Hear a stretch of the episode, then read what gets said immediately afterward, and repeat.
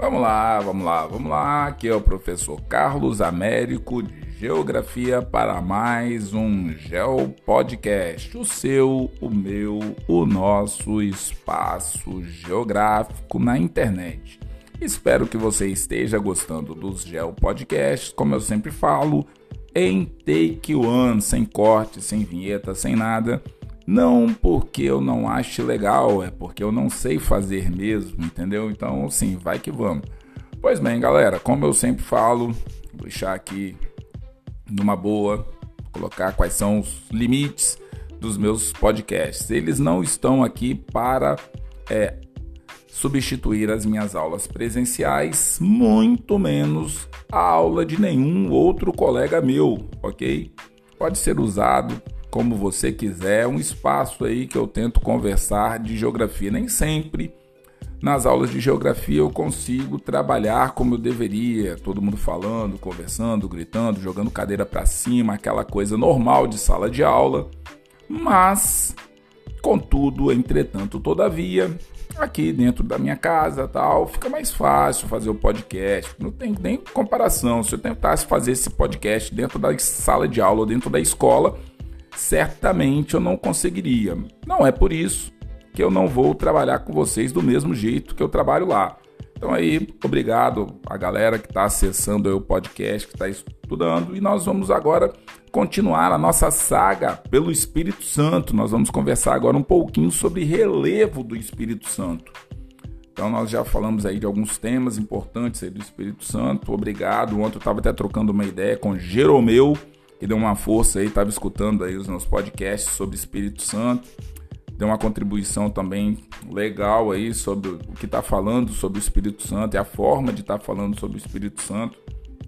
Então aí, se Jeromeu escutar esse podcast, estou te citando antes de fazer a citação. Deixa lá para quando chegar na parte dos empreendimentos do Espírito Santo, essa questão da vocação do Espírito Santo para o desenvolvimento, o crescimento, que é algo que já está lá desde a bandeira do Espírito Santo, né? Trabalha e confia. Então vamos fazer uma conversa sobre essas e outras questões. Mas vamos seguindo aí. Hoje nós vamos falar sobre relevo. E aí você já deve ter tido algumas aulas de geografia falando de relevo, aquela coisa mais clássica, planície, planalto, depressões relativas, absolutas, montanhas, cadeias de montanhas, as principais cadeias de montanhas do planeta Terra, tal. E, inclusive, vou revisitar alguns temas que eu já falei, é, porque, claro, né, fui melhorando com o tempo aí fazendo podcast, fui aprendendo a falar aqui, né? Então, sim, eu acho que devo revisitar alguns temas e, e talvez dar uma aprofundada a mais, né? Como eu sempre falo aqui, é só um início sobre o debate. Então, vamos lá. Vamos conversar um pouquinho sobre relevo do Espírito Santo. Pois bem, interessante que já é para você pegar um mapito aí do Espírito Santo do relevo. E aí você vai ver a parte tida aí como de planície, que vai até o zero até 100 metros. Depois esse, essa planície ela vai começando a ficar um pouco mais concentrada, assim, dos 100 metros até 200 depois já começa aí já para uma fase, uma fase de 200 a 300 metros, que aí já começa a sair dessa área de planície, já está numa área de transição para o planalto, e aí de 200 metros para frente até mais ou menos 800, tal, você já tem aí uma região indo em direção ao planalto, e aí depois, de fato, as regiões mais elevadas do Espírito Santo, que no nosso caso faz divisa com Minas Gerais, é o Parque do Caparaó. Então é importante você ver isso daí. Carlos, qual a dica de sempre quando for trabalhar com mapa, com cartografia? Não tem problema nenhum você usar celular, tablet, notebook, computador, imprimir colorido no livro tal. Só que cuidado, porque na hora da prova, na hora da prova, as pessoas só têm preto e branco para trabalhar. E aí, se você tiver muito maceteado com mapa de relevo colorido na hora da prova, sem contar que os mapas eles também são extremamente temáticos. Então, assim, pode cair um mapa de anamorfose, pode cair vários tipos de mapas diferentes para falar de alguns eventos no planeta e até mesmo no Espírito Santo, no Brasil, e é bom que você esteja familiarizado com essa questão da cartografia para você levar a questão para casa, ok? Então, aí, se tiver algum pai, alguma mãe, algum responsável escutando aí, dê uma cobrada aí na galera aí para passar o olho aí nos mapas, ok? Mandar um abraço aqui, um salve também para a galera de Cariacica que tem aí acessado os podcasts, meus alunos aí da tarde, Vespertino mandando bem, brigadaço, e a galera aí da manhã também que acessa tal, também um forte abraço aí. Vamos lá. Relevo do Espírito Santo compreende duas regiões naturais bem distintas, muito parecido com o clima. Primeiro, o litoral, uma extensão de aproximadamente 400 quilômetros, e o Planalto, ok? As formações naturais de maior relevância são tabuleiro costeiro, a região serrana e a planície costeira. Ok? Então a vegetação vai seguindo aí esse ritmo. É bom que você pegue lá a parte de tabuleiro costeiro e identifique quais são os tipos de vegetação e os tipos de clima. Região serrana, os tipos de clima, os tipos de vegetação. Planície costeira, a mesma coisa tá certo? Que aí você já vai dando uma mesclada e pensando que a geografia não é para você estudar cada tema de uma vez só. Você tem que pegar relevo, clima, hidrografia, população e você tem que tentar juntar essas informações para que você não fique estudando toda hora um tema diferente. Agora eu vou estudar clima, agora eu vou estudar relevo, agora eu vou estudar planalto. Não, você tem que chegar num determinado momento que esses temas eles vão vir de uma forma é, destacadas, mas você precisa sempre. Opa, eu já estudei o clima do litoral do Espírito Santo, então agora essa planície costeira e esse tabuleiro costeiro, qual a diferença dos dois e aonde que eles estão no mapa e quais são as características. E aí segue firme para acertar mais essa questão. Então vamos lá. Grande parte do território do Espírito Santo, ao longo é, da costa do Oceano Atlântico, localiza-se uma faixa de planície é, que representa 40% da área total do estado.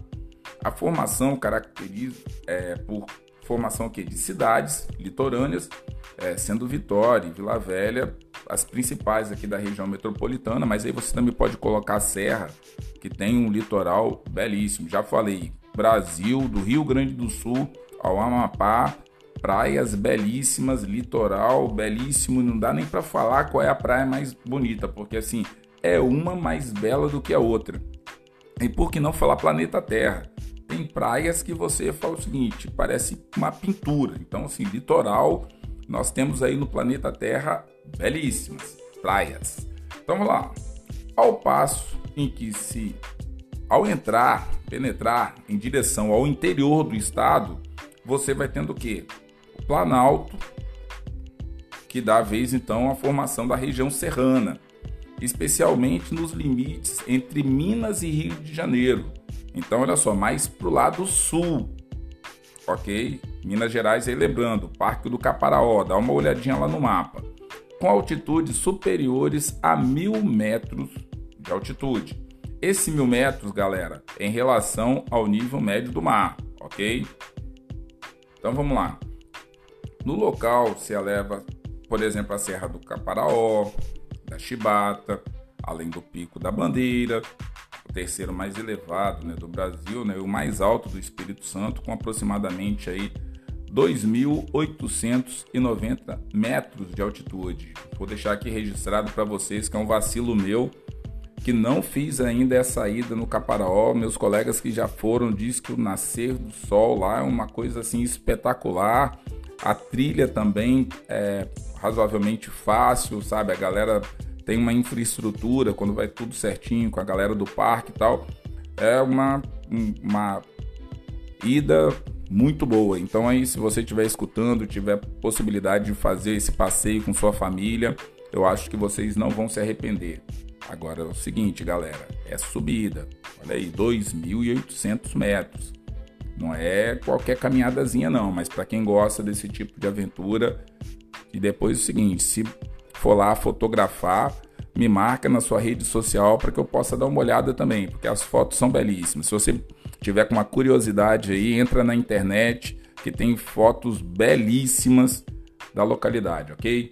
Então vamos lá, vamos seguir relevo do Espírito Santo. Guarda aí, Pico da Bandeira, Serra do Caparaó, ok? Então vamos lá. O relevo do Espírito Santo é caracterizado por baixada litorânea e serras na parte interior, é, formando, no caso, por é, rochas cristalinas, sobretudo gneiss e granitos, ok? Então você já sabe aí que nós vamos ter uma riqueza aí por, ponto, por conta de granito e gneiss. Cuidado, porque granizo vem do céu, ok? Precipitação. Granito com T, rocha, ok? Porque já vi soltar em sala de aula confundir granito com granizo e deu ruim aí na hora da prova. Porque quando você está falando granizo, está relacionando o clima, granito, rochas, solos. Então, é o seguinte, então essas rochas é, cristalinas dão aí ensejo à criação de gneiss e granitos, ok? Ao longo da costa do Atlântico encontra-se uma faixa de planície e à medida, à medida que você vai penetrando em direção ao interior, o Planalto dá origem à região serrana com altitudes superiores a 2 mil metros. Observe que quando você olhar no mapa, você vai ver que essa região litorânea, ela planície litorânea, ela é mais extensa na parte norte do Espírito Santo.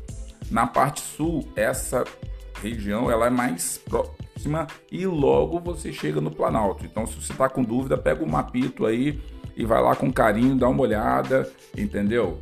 Vê de repente média até com uma escala para você voltar lá e ver, pega uma reguinha média para você ver mais ou menos quantos centímetros tem e aí você tem uma noção de quantos quilômetros cada uma delas tem aí. Olha só, no caso de dessa planície, né, ela tem uma largura variável. Então, assim, a Baixada Espírito Santense é, acompanha toda a costa capixaba, desde a fronteira é, de Minas Gerais até o limite com o Rio de Janeiro. O litoral é rochoso ao sul, com falésias é, de arenito. É, na parte central, é, com grandes morros e afloramentos é, graníticos, né? no caso a beira-mar. Nós temos, por exemplo, no centro de Vitória Penedo e outras formações também próximas do litoral além de ser recortados por enseadas e baías. É, no norte, arenoso, é, com praias longas, é, de mar aberto e cobertas por vegetação rasteira. E destaque para as dunas né, de Itaúnas, né, no extremo norte do Espírito Santo. Então, assim, essa parte do litoral norte eu conheço Itaúnas, já fui algumas vezes, inclusive na época do curso de geografia como estudante, fazendo lá aula com o professor Perota e todo mundo da geografia também, então nós demos uma olhada lá, inclusive na parte antiga da cidade que foi soterrada pelas dunas e depois a parte atual da cidade, né, que foi é, refeita. Então, assim, litoral norte do Espírito Santo, você pega ali Guriri, você pega Regência, então tem essas características é, dessas praias mais voltadas para o mar aberto e praias com essas características aí. Uma faixa de areia longa no norte do estado, inclusive tem bases do projeto Tamar, porque é, questão das tartarugas marinhas, né, que conseguem chegar lá, até porque o, as cidades elas estão mais afastadas da parte litorânea. Aqui, se você pega da região metropolitana, é, para o sul, as cidades são muito, muito próximas do litoral. Para você que não conhece o Espírito Santo, então essa é uma característica do nosso estado. Então, pensando aí, 1.140 quilômetros de litoral, onde você encontra aí a ilha de, de Trindade, a ilha de Martim Vaz, é, se você pensar aí, é, 30 quilômetros, né? é, situado de Trindade, a ilha de Martim Vaz, e ao todo você encontra aí 73 ilhas é, no litoral do Espírito Santo, sendo 50 localizadas ali perto da capital. Então, a grande parte das ilhas você encontra é, próximo da região da capital. Outra é, unidade de relevo que nós encontramos aqui são os planaltos e as serras, que ocupam 60% do território do Espírito Santo. E é, o Espírito Santo ele é coroado por maciços é, montanhosos, entre os quais você tem a Serra do Caparaó, limite sudoeste do Espírito Santo, mais próximo de Minas Gerais. Também tem uma, uma sede com acesso ao Parque do Caparaó por Minas. Então, assim, você tem aí essa questão de ser uma é, elevação considerável, com mais de 1.800, é, desculpa, 2.800 metros de altitude. Então, eu é, de escalada que eu consegui, o máximo foi o Mestre Álvaro, aqui no litoral do Espírito Santo, mais precisamente no município de Serra, e ali é aproximadamente 800 metros do nível do mar. Já é uma subidinha suave. Eu fico imaginando subir 2.800 metros, né? Então é uma aventura. Então olha só, na cidade de Castelo você tem é, pico do Forno Grande, um imponente afloramento rochoso com mais de 2 mil metros de altitude. É, ponto mais alto, no caso aí, é Serra do Castelo. E existem vários afloramentos é, menores, mas que também são importantes. Você tem Pedra Azul, com 1.800 metros, que também é conhecido por conta da Pedra do Lagarto. Então, tem piscinas naturais, tem o parque. Então, assim, devido a essa saliência, né, que se chama pedra do lagarto, né, que lembra, né, a forma do animal do lagarto, né, é, parece subir na encosta da montanha, né, e também tem a questão do, da luminosidade, dependendo da luminosidade que bate é, em Pedra Azul, já fui lá algumas vezes, tenho algumas fotos de lá também, vontade de estar lá todo dia, inclusive. É, você consegue ter uma coloração é, diferente da rocha dependendo da inclinação do sol, da quantidade de luz que chega, a rocha, inclusive, ela vai para um tom mais esverdeado, mais azulado, pro cinza. Então, assim, também tem essa característica. Então, é um lugar legal para ir. Então, quer dizer, ao fundo, né, na mesma formação rochosa de granito e gneiss, você tem é, Pedra das Flores com 1.900 metros, a noroeste, as altitudes é, começam a diminuir um pouco, porém ainda apresentam altas elevações rochosas, é, como os pontões capixabas, né? Porque nós estamos entrando numa área do qual relevo do Brasil é, denomina como mar de morros. Então, quer dizer, esse mar de morros nos surge no é, território brasileiro do nada. Ele começa numa determinada faixa dos é, estados como São Paulo, Rio de Janeiro, Espírito Santo, Bahia, e isso vai em direção ao interior do Brasil, ok? Então vamos lá.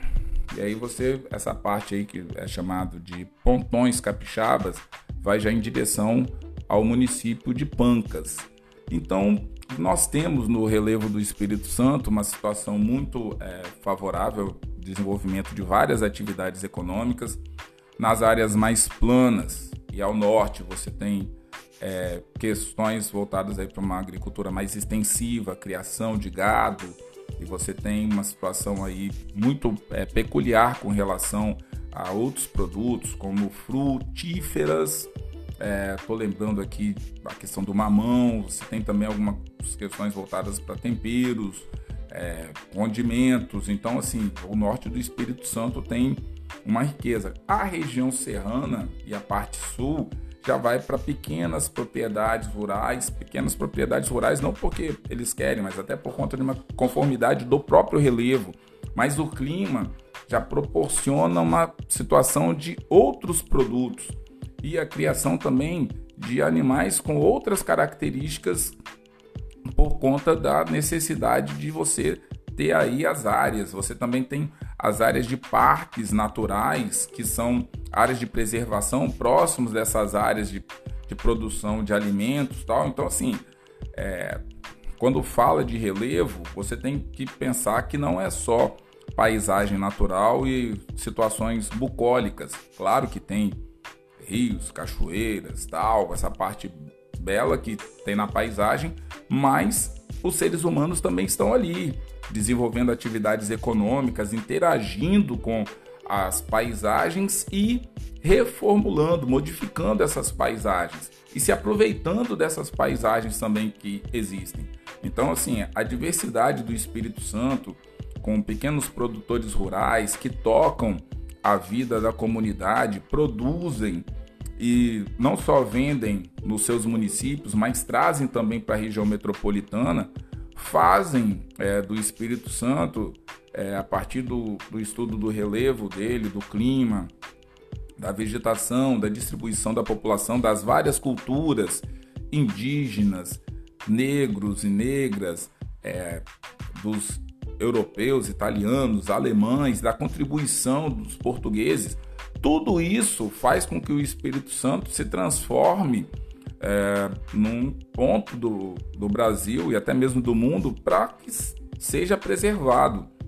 Entendeu? Os conflitos internos que existem aqui dentro do Espírito Santo não são diferentes de conflitos que existem em outras partes do planeta Terra, mas, contudo, entretanto, todavia, porém, nós estamos aqui tentando sobreviver. Uma hora o governo do estado dá uma cabeçada aqui, outra hora lá, mas nós vamos tentar sobreviver nesse espaço geográfico extremamente diverso. Ok? Então, assim, essa parte de relevo vai ficando por aqui. Eu espero ter ajudado. Entendeu? Desculpa aí pelos 20 minutos de podcast, mas infelizmente é um tema que não dá para se falar em dois minutos. Entendeu? Então você tem que fazer interlocução com clima, com populações, tal, para que você possa, inclusive, eu nem falei da questão dos pescadores no litoral, os ribeirinhos, os quilombos, os indígenas. Então, assim, é por isso que eu estou falando. Os meus podcasts eles são iniciais para que vocês possam de repente estar tá trazendo contribuições aí, entendeu? Interessantes em várias áreas diferentes. Tá certo, galera? Espero estar tá ajudando vocês aí com relação a essa parte de geografia. E até o nosso próximo Geo Podcast. O seu, o meu o nosso espaço na rede social.